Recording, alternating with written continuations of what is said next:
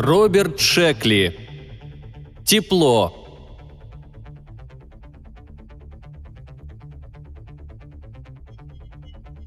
Андрес, не раздевшись, лежал на постели, скинув лишь туфли и освободившись от черного тугого галстука. Он размышлял, немного волнуясь при мысли о предстоящем вечере. Через 20 минут ему предстояло разбудить Джуди в ее квартирке. Вроде бы ничего особенного, но все оказалось не так просто. Он только что открыл для себя, что влюблен в нее. Что ж, он скажет ей об этом. Сегодняшний вечер запомнится им обоим – он, конечно, сделает ей предложение, будут поцелуи, и на лбу его, фигурально выражаясь, будет оттиснута печать их брачного соглашения. Он скептически усмехнулся. Поистине, от любви лучше держаться в стороне, спокойней будет. От чего она вдруг вспыхнула, его любовь?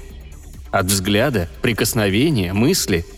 Как бы там ни было для ее пробуждения, достаточно и пустяка – он широко зевнул и с наслаждением потянулся. «Помогите мне!» – раздался чей-то голос. От неожиданности зевок прервался в самый сладостный его момент. Мышцы непроизвольно напряглись. Андрес сел, настороженно вслушиваясь в тишину спальни. Затем усмехнулся и улегся снова. «Ты должен помочь мне!» – настойчиво повторил голос. Андрес снова сел и, опустив ноги на пол, стал обуваться, с подчеркнутым вниманием завязывая шнурки на одной из своих элегантных туфель. «Ты слышишь меня?» – спросил голос. «Ты ведь слышишь, не правда ли?» Разумеется, он слышал. «Да», – отозвался Андрес все еще в хорошем расположении духа. «Только не говори мне, что ты моя нечистая совесть, укоряющая меня за ту давнюю вредную привычку детства, над которой я никогда не задумывался – Полагаю, ты хочешь, чтобы я ушел в монастырь?» «Не понимаю, о чем ты», — произнес голос. «Ничья я не совесть. Я — это я. Ты поможешь мне?» Андрес верил в голоса, как все, то есть вообще не верил в них, пока не услышал. Он быстро перебрал в уме все вероятные причины подобного явления, когда людям слышатся голоса, и остановился на шизофрении. Пожалуй, с такой точкой зрения согласились бы и его коллеги – но Андрес, как ни странно, полностью доверял своему психическому здоровью. В таком случае... «Кто ты?» – спросил он. «Я не знаю», – ответил голос. Андрес вдруг осознал, что голос звучит в его собственной голове. Очень подозрительно. «Итак, тебе неизвестно, кто ты», – заявил Андрес. «Прекрасно. Тогда где ты?» «Тоже не знаю», Голос немного помедлил.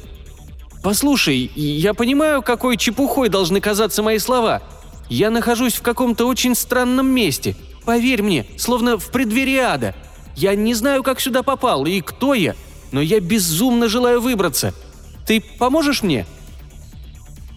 Все еще внутренне протестуя против звучащего в голове голоса, Андрес понимал, тем не менее, что следующий его шаг будет решающим – он был вынужден признать свой рассудок либо здравым, либо нет. Он признал его здравым. «Хорошо», — сказал Андрес, зашнуровывая вторую туфлю. «Допустим, что ты некая личность, которую угораздило попасть в беду, и ты установил со мной что-то вроде телепатической связи. Что еще ты мог бы сообщить мне о себе?» «Боюсь, что... ничего», — произнес голос с невыразимой печалью — Тебе придется самому выяснить». «С кем еще, кроме меня, ты можешь вступить в контакт?» «Ни с кем». «Тогда как же ты разговариваешь со мной?» «Не знаю». Андрес подошел к зеркалу, стоящему на комоде, и тихонько посвистывая завязал черный галстук. Он решил не придавать особого значения всяким внутренним голосам. Теперь, когда Андрес знал, что влюблен, он не мог позволить таким пустякам, как голоса, вмешиваться в его жизнь. «Сожалею, но я ума не приложу, каким образом помочь тебе», — сказал Андрес, снимая с куртки ворсинку. «Ты ведь понятия не имеешь, где сейчас находишься. Нет даже приблизительных ориентиров. Как я смогу тебя разыскать?» Он оглядел комнату, проверяя, не забыл ли чего. «Я буду знать это, когда почувствую тебя рядом», — заметил голос. Ты был теплым только что». «Только что?» Только что он оглядел комнату, не более того. Он повторил свое движение, медленно поворачивая голову. И тогда произошло то, чего он никак не ожидал.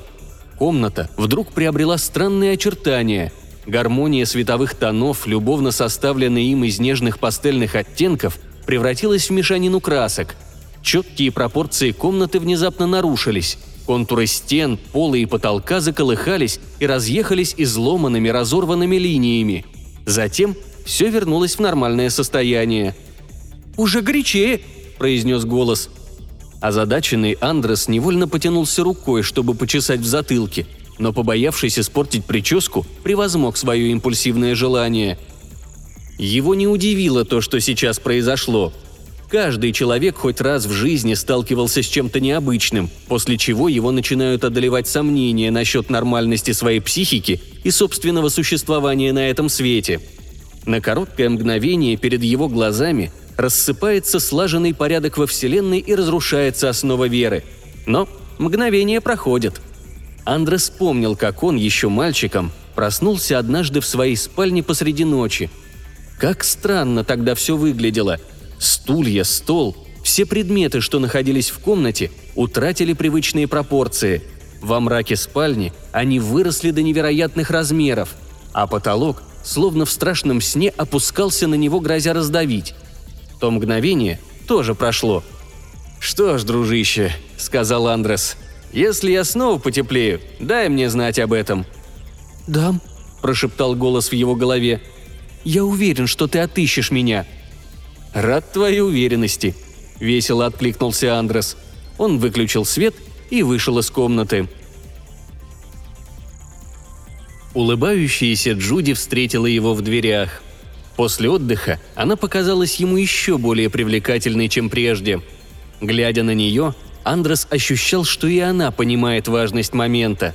Душа ли ее отозвалась на перемену в нем, или она просто ясновидящая – а может, любовь делает его похожим на идиота? «Рюмочку аперитива», — предложила она.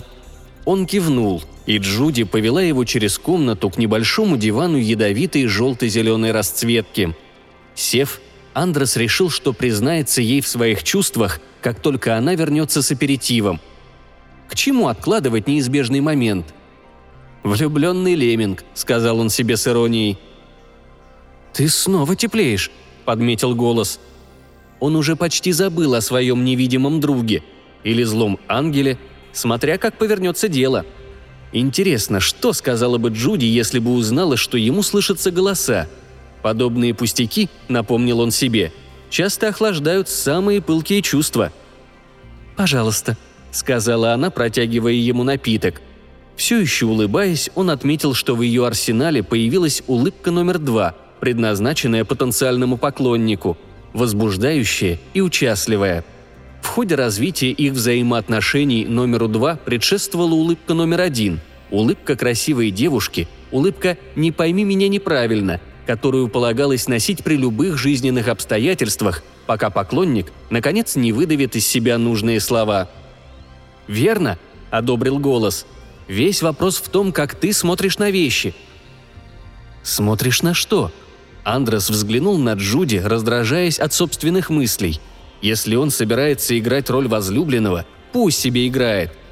Даже сквозь любовный туман, делающий людей слепыми, он мог по достоинству оценить ее серо-голубые глаза, гладкую кожу, если не замечать крохотное пятнышко на левом виске, губы, чуть тронутые помадой.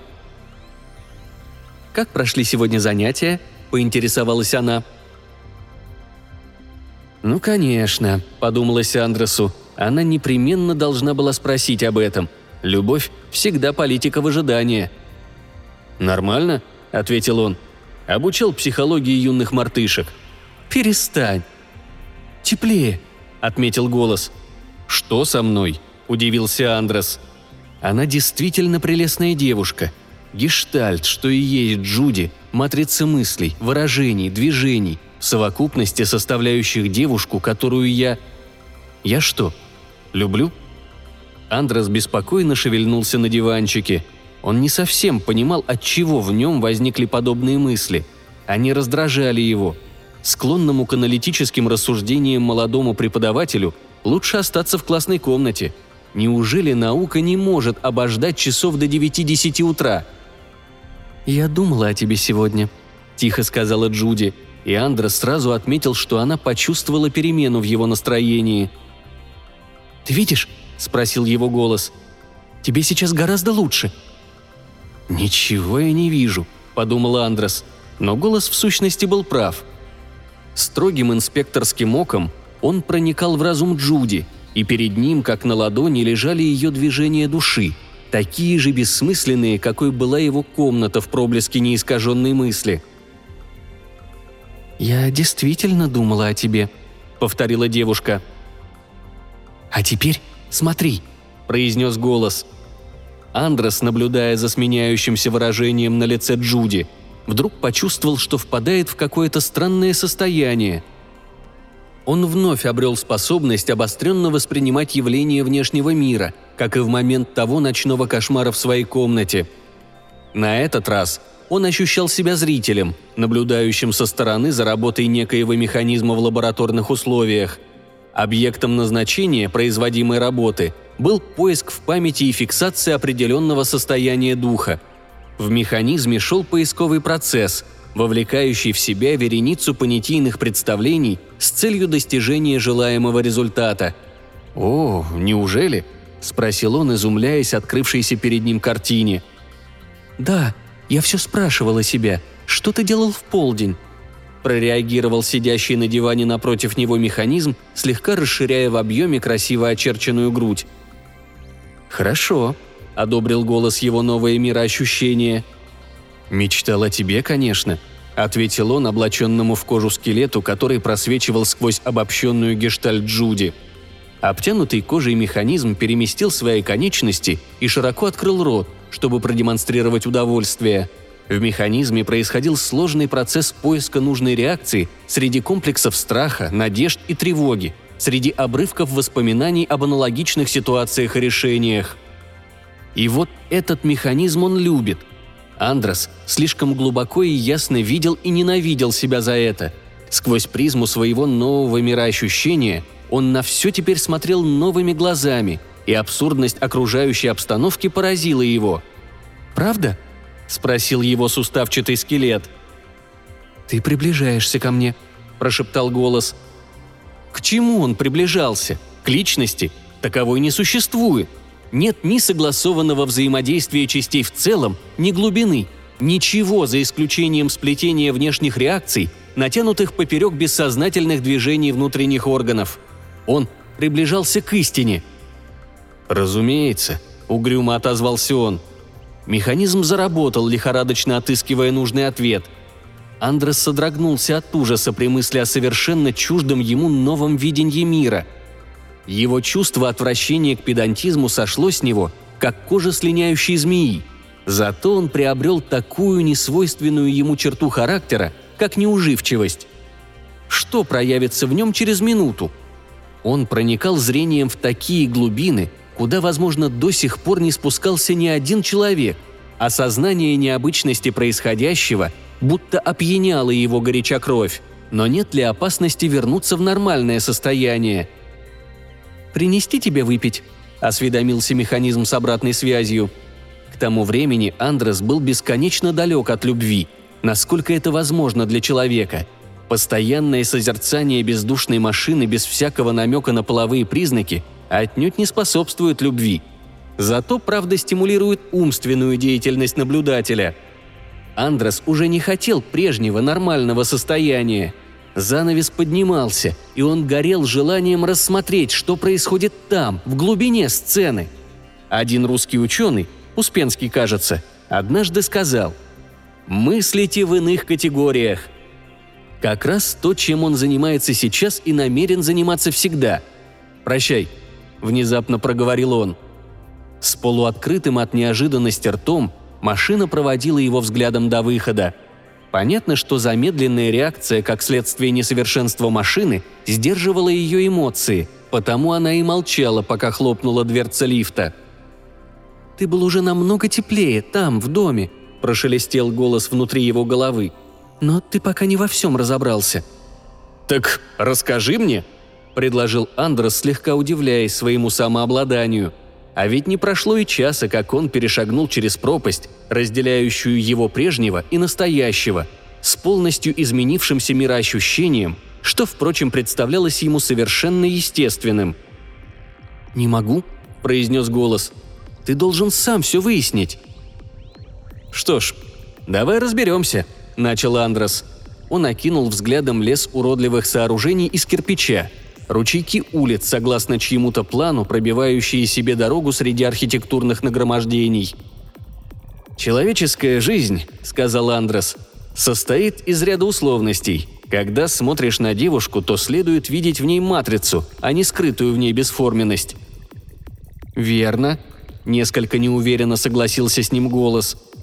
«В принципе, формы не существует, Человек создает гештальты и вырезает форму из пустоты, которая у нас в изобилии. Это все равно, что смотреть на определенное сочетание линий и говорить, что они представляют собой некую фигуру. Мы глядим на груду вещества, извлеченную из общей массы, и называем это человеком.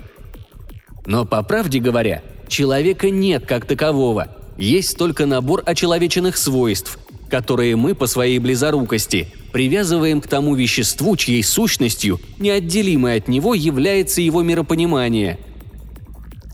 «Ты не уловил суть вопроса», — раздался голос. «Проклятье!» — не выдержал Андрос. Он был уверен, что его рассуждения двигались в правильном русле и в конечном итоге привели бы его к величайшему открытию, к первопричине всего. «Думаю, у каждого найдется, что рассказать», на определенном отрезке жизни он смотрит на знакомый ему предмет и не узнает его, поскольку в его глазах предмет лишился всякого смысла. На какое-то мгновение гештальт теряет свою плотную непрозрачную структуру, но короткий миг истинного зрения уже позади. Разум возвращается в рамки матрицы в свое нормальное состояние. Жизнь продолжается. Голос молчал, Андрес все шел, углубляясь в архитектурные дебри гештальт города. «Я, наверное, не о том», – спросил Андрес. «Да?» «Что бы это могло быть?» – спросил он себя. Новыми просветленными глазами Андрес смотрел на окружающую его систему условностей, которую когда-то называл своим миром. На мгновение в сознании промелькнула мысль – а не вернется ли он в тот мир, если голос вдруг перестанет руководить им? Да, поразмыслив, решил он, возвращение стало бы неизбежным. Но кто он такой, этот голос? И что он упустил в своих рассуждениях? «Давай сходим на какую-нибудь вечеринку, посмотрим, какова она изнутри», – предложил он голосу. Вечеринка оказалась маскарадом, гости которого прятались за масками. Но Андрес видел их насквозь каждого в отдельности и всех в целом. Он отчетливо до боли различал все побудительные причины их поступков и мыслей. Взор его с каждой минутой становился все более проницательным. Он заметил, что люди не совсем индивидуумы. Конечно, каждый из них своего рода замкнутая система в виде сгустка плоти, использующая в общении с другими системами слова из одного языка. И в то же время их нельзя назвать абсолютно замкнутыми – Сгустки плоти были как бы частью убранства комнаты, практически сливались с ним. Эти сгустки объединяла та мизерность информации, которую им скупо отпускало их ущербное зрение. Они были неотделимы от производимых ими звуков. Несколько жалких обертонов из огромного запаса возможностей звука. Они очень сочетались с холодными безжизненными стенами, ничуть не отличаясь от них – Живые сценки, словно в калейдоскопе, менялись так быстро, что Андрес не успевал сортировать новые впечатления. Теперь он знал, что эти люди существуют лишь как матрицы, имея под собой ту же основу, что и звуки, которые они издают, и предметы, которые они, как им кажется, видят. Гештальты, сыплющиеся сквозь решето безбрежного и невыносимого в своей реальности мира. «А где Джуди?» – спросил его один из сгустков плоти – Картинные манеры этого жеманного типа обладали достаточной выразительностью, чтобы убедить другие сгустки в реальности их обладателя. На нем был кричащий галстук, как лишнее свидетельство его принадлежности к реальности. «Она больна», – обронил Андрес. Плоть затрепетала, проникшись мгновенным сочувствием. Выражение напускного веселья сменилось выражением напускной скорби. «Надеюсь, ничего серьезного?» – заметила разговорчивая плоть. «Ты становишься теплее», – сказал голос Андресу. Андрес посмотрел на стоящее перед ним существо. «Ей недолго осталось жить», — сообщил он. Плоть заколыхалась.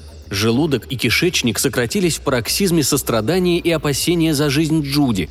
Плоть выпучила глаза, губы ее задрожали. Кричащий галстук не изменился. «О боже! Не может быть!» «Кто ты?» – спокойно спросил Андрес. «Что ты имеешь в виду?» – призвала к ответу негодующая плоть, привязанная к своему галстуку. Оставаясь безмятежной в своей сущности, она в изумлении уставилась на Андреса. Ее рот подергивался. Неопровержимое доказательство того, что она вполне реальна и соответствует всем необходимым и достаточным условиям существования. «Да ты пьян!» – усмехнулась плоть. Андрес засмеялся и вышел на улицу – «Есть еще нечто такое, что для тебя остается загадкой», – произнес голос. «Но ты был уже горячим. Я ощущал тебя где-то рядом». «Кто ты?» – снова спросил Андрес. «Не знаю», – признался голос. «Я – личность. Я есть я, и я в ловушке». «Как и все мы», – заметил Андрес. Он шагал по заасфальтированной улице, со всех сторон окруженной грудами сплавленного бетона, силиката, алюминия и железа. Бесформенные, лишенные всякого смысла груды, которые представляли собой гештальт-город. Были еще и воображаемые демаркационные линии, отделяющие город от города, искусственные границы воды и суши. Да чего все нелепо! «Мистер, подайте монетку на чашечку кофе», Попросило его какое-то жалкое существо, ничем не отличавшееся от других, не менее жалких существ. «Иллюзорной сущности, иллюзорную монетку. Святой отец Беркли подаст тебе ее», — весело отозвался Андрес. «Мне действительно плохо», — слезливо пожаловался голос, который, как Андрес вдруг осознал, был просто последовательностью модулированных вибраций. «Правильно? Продолжай», – скомандовал голос. «Прошу вас, уделите хоть несколько центов!» – прозвучали вибрации, претендующие на значительность. Что же, интересно, скрывается за этими лишенными смысла матрицами? Плоть? Масса? А что это такое? Все состоит из атомов.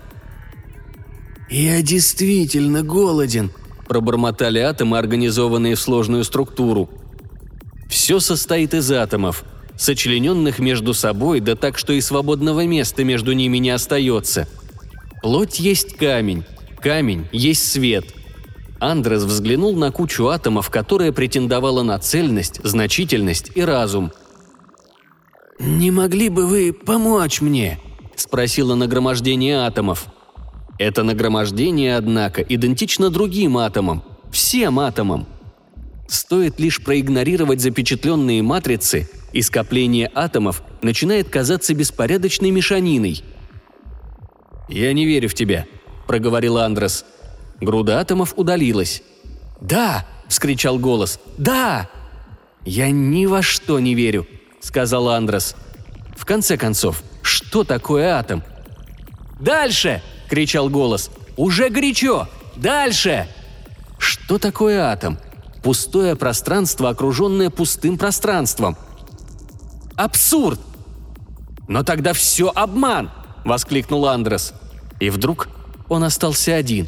Лишь звезды одиноко мерцали в вышине. «Именно!» – пронзительно закричал голос в его голове. «Ничто!» «Кроме звезд», – подумал Андрес. «Как можно верить?» Звезды исчезли. Андрес очутился в вакууме, в каком-то сером небытии – Вокруг него была только пустота, заполненная бесформенным серым маревом. Где же голос? Пропал. Андрес чувствовал, что и марево это всего лишь иллюзия. Затем исчезло все. Абсолютная пустота. И он в ней. Где он? Что это значит? Разум Андреса пытался осмыслить происшедшее. Невозможно. Этого не может быть. Снова и снова разум Андреса, как счетная машина, анализировал последние события и подводил итог, но каждый раз оказывался от него. Сопротивляясь перегрузке, разум в отчаянии стирал из памяти образы, уничтожал когда-то приобретенные знания, стирал самого себя. «Где я?» В пустоте. Один. В ловушке. «Кто я?» «Голос!» «Есть тут кто-нибудь?» — крикнул голос Андреса, взывая к пустоте. Тишина. Но он чувствовал здесь чье-то присутствие. Ему было безразлично, куда идти, однако, двигаясь в одном определенном направлении, он смог бы установить контакт с тем существом. Голос Андреса устремился к нему, отчаянно надеясь, что оно, возможно, спасет его. «Спаси меня!» — сказал Андресу голос. Тот лежал на постели, не раздевшись, скинув лишь туфли и освободившись от черного тугого галстука –